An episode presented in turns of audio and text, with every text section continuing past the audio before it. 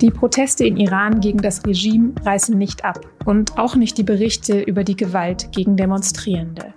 Viele fordern jetzt, dass die internationale Gemeinschaft stärker eingreift und die Demonstrierenden unterstützt. Wäre das nicht ein Fall für die feministische Außenpolitik, die Außenministerin Annalena Baerbock immer beschwört? Darüber habe ich mit der Islamwissenschaftlerin Katayun Amirpur gesprochen. Sie hören auf den Punkt, den Nachrichtenpodcast der Süddeutschen Zeitung. Ich bin Nadja Schlüter. Herzlich willkommen.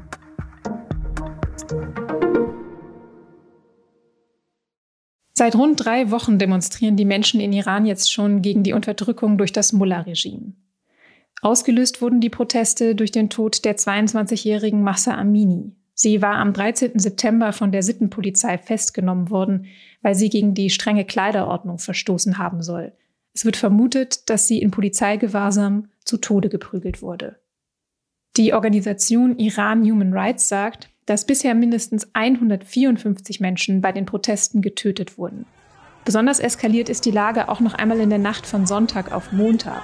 Da ist die Polizei in Teheran brutal gegen etwa 200 Demonstrierende an der Sharif-Universität vorgegangen. Auf Videos von den Protesten aus dem ganzen Land sieht man, dass Menschen jeden Alters und aus allen gesellschaftlichen Schichten demonstrieren. Und auch Menschen aller Geschlechter. Aber angeführt wird der Protest von Frauen. Sie verbrennen ihre Kopftücher und sie zeigen sich mit offenem Haar. Einer der Slogans der Proteste lautet ja auch Frauen, Leben, Freiheit. Und weltweit solidarisieren sich andere Frauen mit den Demonstrierenden in Iran, zum Beispiel indem sie sich die Haare abschneiden. Viele von denen, die sich solidarisieren, verlangen jetzt auch, dass die internationale Gemeinschaft stärker eingreifen soll. Außenministerin Annalena Baerbock hat sich im Bundestag vor ein paar Tagen dazu geäußert. Die iranischen Behörden müssen ihr brutales Vorgehen gegen die Demonstrantinnen und Demonstranten unverzüglich einstellen. Außerdem hat Baerbock gesagt, dass die EU weitere Sanktionen gegen Iran verhängen will. In einem Tweet am Montag zu den Protesten an der Sharif-Universität hat sie geschrieben, dass die außenpolitischen Möglichkeiten begrenzt seien. Sie ist bei dem Thema also bisher eher zurückhaltend. Und das, obwohl gerade sie doch immer so stark für eine feministische Außenpolitik geworben hat. Ich frage mich ja, sind die Proteste in Iran nicht genauso ein Fall für eine feministische Außenpolitik?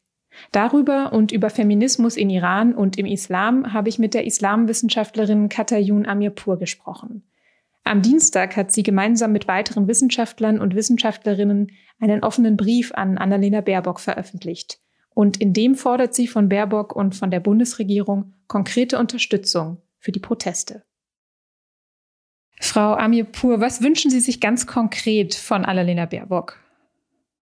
Naja, so was sie ganz konkret machen soll, das haben wir absichtlich nicht reingeschrieben, weil sie natürlich auch eigenen Handlungsspielraum haben sollte. Und äh, ich glaube auch nicht, dass es die Aufgabe von Wissenschaftlern ist, der Politik da Vorschläge zu machen. Zumindest nicht die Aufgabe der Menschen aus meinem Fach. Wenn es ein Wissenschaftler ist, der sich auf Sanktionspolitik spezialisiert hat, dann vielleicht schon eher. Und der müsste dann vielleicht äh, sich etwas bessere Gedanken machen, wie Sanktionen gegenüber Iran aussehen könnten. Denn es ist in der Vergangenheit so gewesen, dass diese Sanktionen vor allem die Mittelschicht getroffen haben, so dass diese wirklich so ausgelaugt ist, dass sie eigentlich von morgens bis 10 Uhr abends damit beschäftigt ist, ihren Lebensunterhalt zu verdienen und dass von denen nun sehr, sehr wenig an kritischem Potenzial ausgehen kann dadurch. Aber die Menschen, die getroffen werden sollten durch die Sanktionspolitik, nämlich zum Beispiel die Revolutionsgarden in erster Linie oder die Familienangehörigen des Regimes, die hat das bisher noch recht wenig getroffen. Und da müsste man tatsächlich ansetzen. Und ich finde eben auch, dass es nicht sein kann, dass man in Anführungszeichen nur sich mit den Atomverhandlungen beschäftigt. Denn natürlich ist es so auf der einen Seite, dass man Iran davon abhalten muss, eine Bombe zu haben, aber sich deshalb jetzt weiterhin mit denen an einen Tisch zu setzen, ohne auch nur zu erwähnen, was da gerade im Land passiert, wie die Menschenrechtslage dort ist, das halte ich für eine sehr fehlgeleitete Politik. Mhm. Jetzt sagten Sie ja eben gerade, dass es befürchtet wird, dass die Verhandlungen über das Atomabkommen eben scheitern und dass das ein Grund ist, warum so zögerlich reagiert wird bisher. Dafür wird Annalena Baerbock ja auch kritisiert, vor allem weil sie immer die feministische Außenpolitik ansonsten so nach vorne gestellt hat. Was verstehen Sie unter feministischer Außenpolitik? Was würden Sie sich darunter vorstellen? Was müsste Annalena Baerbock jetzt machen, um dem gerecht zu werden? Und ich würde feministische Außenpolitik mir vorstellen, dass sie sich natürlich um das Wohl aller Menschen kümmert, dass sie sich am Wohl aller Menschen ausrichtet, aber natürlich speziell an der Gruppe, die weltweit quasi durch die Bank benachteiligt ist. Und das sind Frauen. Also, dass man allein schon mit dieser Brille auf eine Außenpolitik guckt, die man betreibt. Ich würde mir gerade bei dieser vielleicht gerade stattfindenden Revolution. Man kann nicht wirklich sagen, ob es eine ist, ob sie gerade in ihrem Anfangsstadium ist. Man weiß gar nicht so genau, was da jetzt eigentlich stattfindet in Iran. Aber wenn es eine Revolution ist, dann ist es tatsächlich eine feministische Revolution, auch von den Männern ausgehend, die, die sie mitmachen und von den Frauen ja nun sowieso. Das, was wir beobachten auf den Straßen, obwohl so viel geschossen wird, obwohl so viel niedergeknüppelt wird, sind zum Beispiel heute Schulmädchen, die auf die Straßen gehen. 14, 15, 16-Jährige, die ihre Kopftücher ausziehen und auf die Straße gehen. Und wenn man da nicht ansetzt und da nicht Solidarität signalisiert, dann weiß ich wirklich nicht, was anderes, was feministische Außenpolitik sein könnte. Sie haben jetzt auch eben gerade gesagt, äh, das sei eine feministische Revolution, wenn man sie schon so nennen will. Revolution, aber zumindest ein feministischer Protest. Also würden Sie das auch ganz klar als feministische Bewegung bezeichnen, was dort passiert, weil es von Frauen ausgeht? Naja, sagen wir mal so, es hat sich an einer Frauenfrage entzündet. Und das ist jetzt etwas, was äh, bei dem es nicht nur um eine Frauenfrage geht, nur auch hier bitte in Anführungszeichen, denn dieses Kopftuch und die Unterdrückung von Frauenrechten stehen auch jetzt eben für das große Ganze. Das Kopftuch ist quasi der wichtigste der drei Grundpfeiler der Islamischen Republik Iran. Der andere ist der Anti-Amerikanismus und das andere ist das Staatssystem, die Velayat Farid, die Theokratie Irans.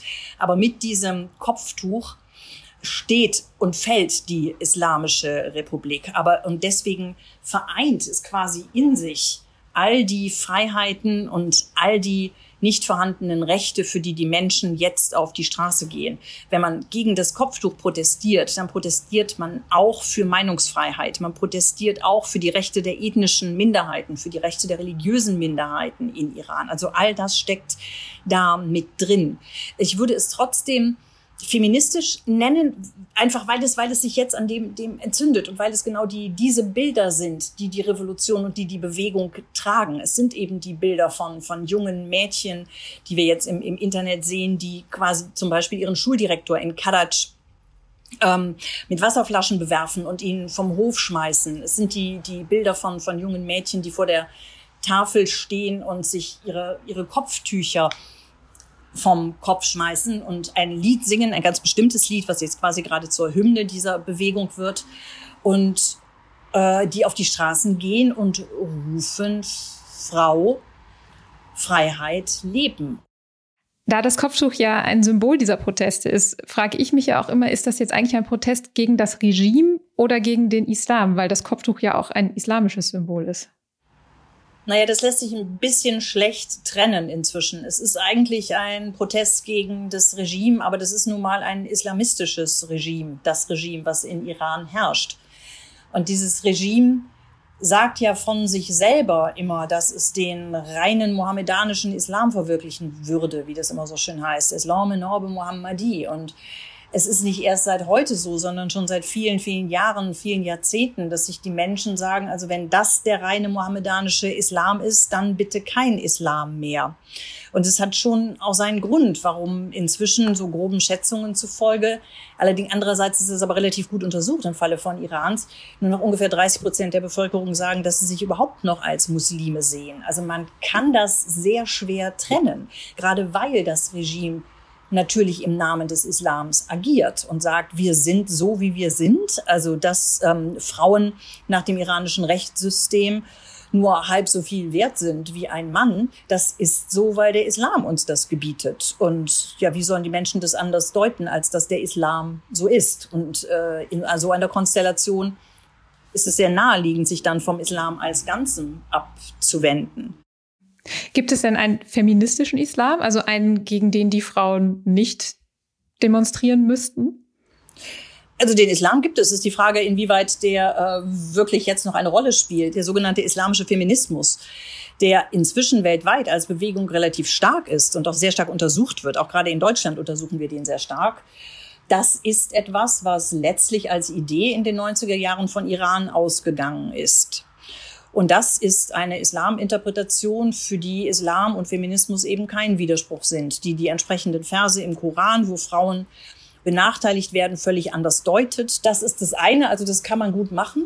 Das andere ist, ob das die Frauen in Iran heutzutage wirklich noch interessiert. Ich glaube, viele Menschen in Iran sind so gegängelt und so geknechtet worden von diesem islamistischen Regime, dass ihnen die ganzen Reformideen, dass ihnen diese Ideen inzwischen egal sind. Und meine Erfahrung ist eigentlich eher, dass die Menschen sagen, gut, also wenn Islam und Demokratie vereinbar sind, ist es schön, wenn sie nicht vereinbar sind, ist es eigentlich auch egal. Was wir wollen, ist Demokratie.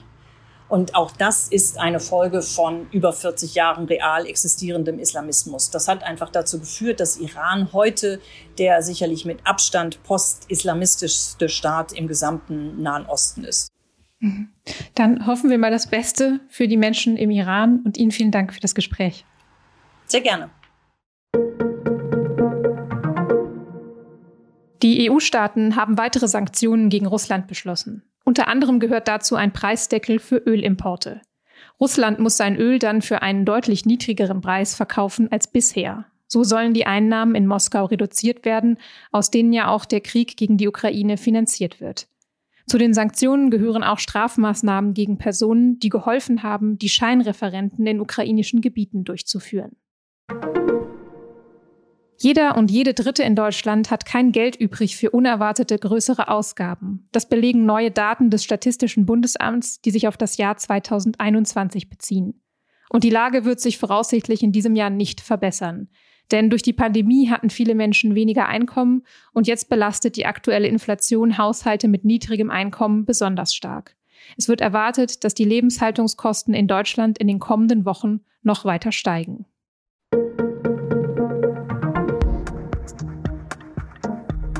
In Birmingham ist heute der Parteitag der Tories zu Ende gegangen, also der britischen Konservativen. Liz Truss hat dort ihre erste Parteitagsrede als Premierministerin gehalten. Die Stimmung in der Partei ist aber gerade eher schlecht und in der Bevölkerung auch, denn Großbritannien steckt in einer schweren Wirtschaftskrise.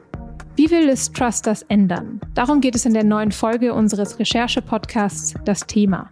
Die finden Sie unter sz.de-das Thema und verlinkt in den Show Notes. Redaktionsschluss für Auf den Punkt war 16 Uhr und produziert hat diese Sendung Benjamin Markthaler. Vielen Dank fürs Zuhören und bis zum nächsten Mal.